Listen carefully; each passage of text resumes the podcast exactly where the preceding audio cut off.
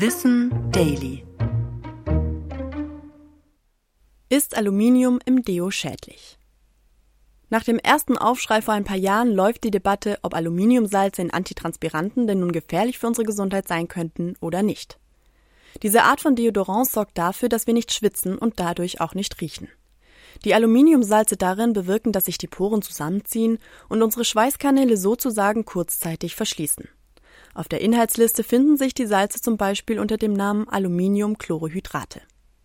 Wie auch durch Lebensmittel, Trinkwasser oder Verpackungen kann es passieren, dass wir durch das Deo geringe Mengen an Aluminium aufnehmen. Besonders wenn die Haut verletzt ist, wie nach dem Rasieren. Reichert sich das im Körper an, dann kann es Schäden für Knochen, Nieren und Nerven bedeuten. In der Vergangenheit wurde auch aufgeworfen, ob Aluminium Brustkrebs oder Alzheimer fördern könnte. Das Bundesinstitut für Risikobewertung gibt mittlerweile aber in Maßen Entwarnung. Die neuesten Studien zeigen, dass durch solche Deos weit weniger Aluminium in den Körper gelangt als anfangs befürchtet. Dass uns die Verwendung also gesundheitlich gefährde, sei unwahrscheinlich.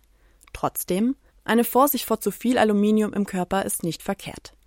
Wir können darauf achten, nicht zu viele Produkte zu benutzen, die dieses Metall enthalten, wie eben zum Beispiel Alufolie oder Alu-Grillschalen und dass diese Produkte nicht mit sauren oder salzigen Lebensmitteln in Berührung kommen. Also Apfelschnitze lieber in die Tupperdose und Grillgut in der Schale erst sehr spät würzen.